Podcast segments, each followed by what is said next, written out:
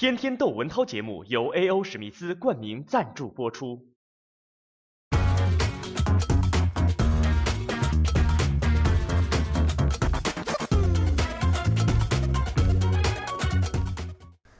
今天我的微信朋友圈里啊，好多人在转发，请记住他的笑脸。他们说的是，刚刚高度可信，应该是被斩首了的，被 ISIS 绑架的第二名日本人质后藤健二。前一个被斩首的是汤川遥菜，这俩现在应该都是没命了。但是为什么人们对后藤健二啊有特别的歌颂？后来我一看，这个人呢还跟我同岁，一九六七年生的，而他呢是个什么人物？我觉得圣经里有一种人啊，叫做异人。咱们中国古代也有一种说法叫异士。我曾经以为这种人呢，到今天这个年代恐怕只是存在在古书里了吧。但是没想到，竟然还真有这样的人。这个剑二啊，他在联合国难民署工作过。然后呢，他是记者，可是他是独立记者，他是独立媒体，他自己掏钱拍纪录片。他到哪儿拍呢？他就专门到全球啊发生战争的那些个国家。他拍什么呢？他最多的去非洲，去中东。他拍的不是战争谁赢谁输，不是对立的双方啊，呃谁对谁错。他拍的是这种战火下的老百姓的生活。特别镜头关注的是孩子，甚至是儿童兵。你知道，咱们看到很多新闻照片上，现在好多冲突地区啊，孩子都拿起了枪，这是非常残酷的这个事情。所以后藤健二就拍摄这个，想让人们呢关注这些地方老百姓过的是什么样的日子。但是你说。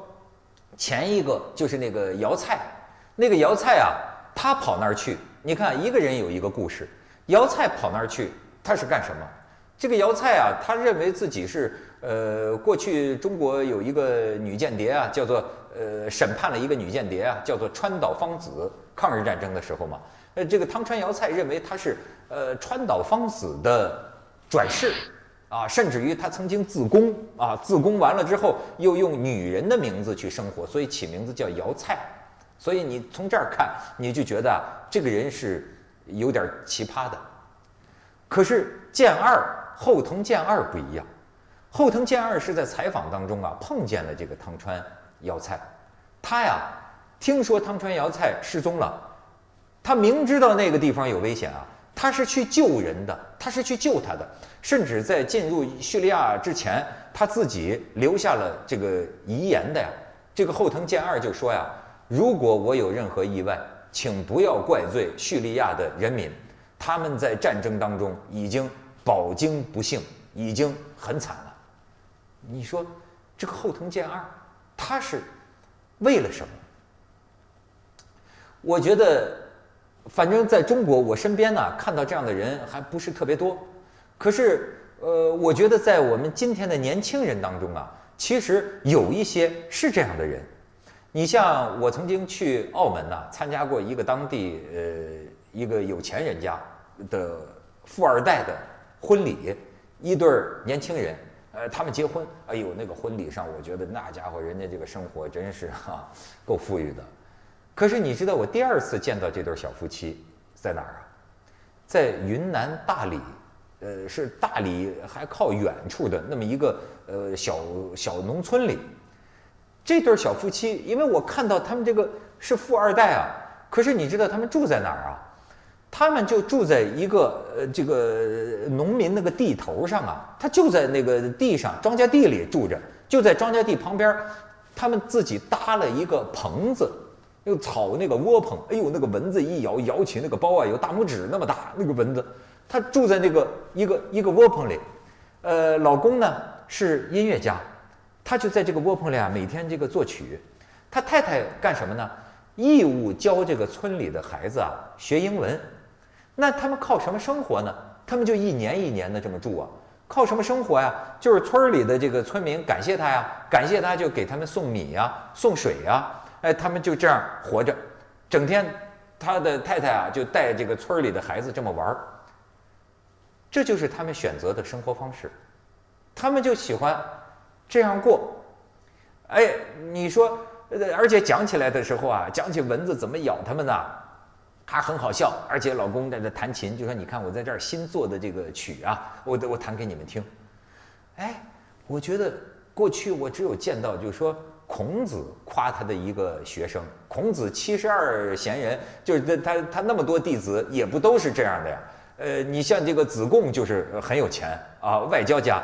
但是像这个他的一个学生叫颜回，孔子就老夸这个颜回，说这个颜回啊，一旦食一瓢饮，回也不改其乐，就说过的那个日子啊，那简直是叫做粗比粗茶淡饭都不如，我基本上跟非洲难民差不多了。但是回也不改其乐，就说这颜回啊，照样他乐呵呵的，他他他有这个革命乐观主义的精神，所以。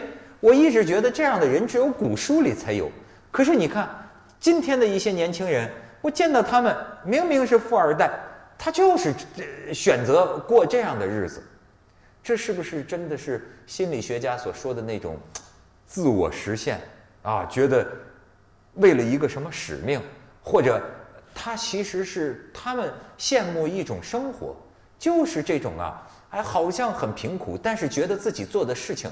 特别有意义。后藤健二，他的死有没有意义？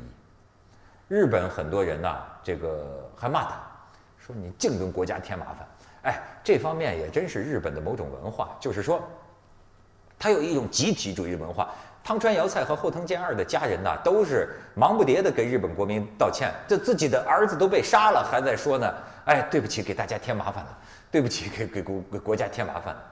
你知道我听过，我甚至听说了，就说连日本的妓女，他给嫖客服务完了，他都来，您辛苦了，都来这个，他们的这么一种，呃，民族的文化，也也这么一种，好像就说耻感的文化，这是日本人的一种精神。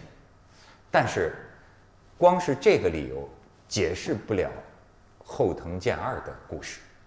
这个后藤健二啊，他。呃，得到了更多人的同情，乃至于呢，这个世界上现在有人这个发起一个运动，因为前段时间不是都有那个“我是查理，我是查理”嘛，现在有人这个签名就叫“我是剑二，我是剑二”。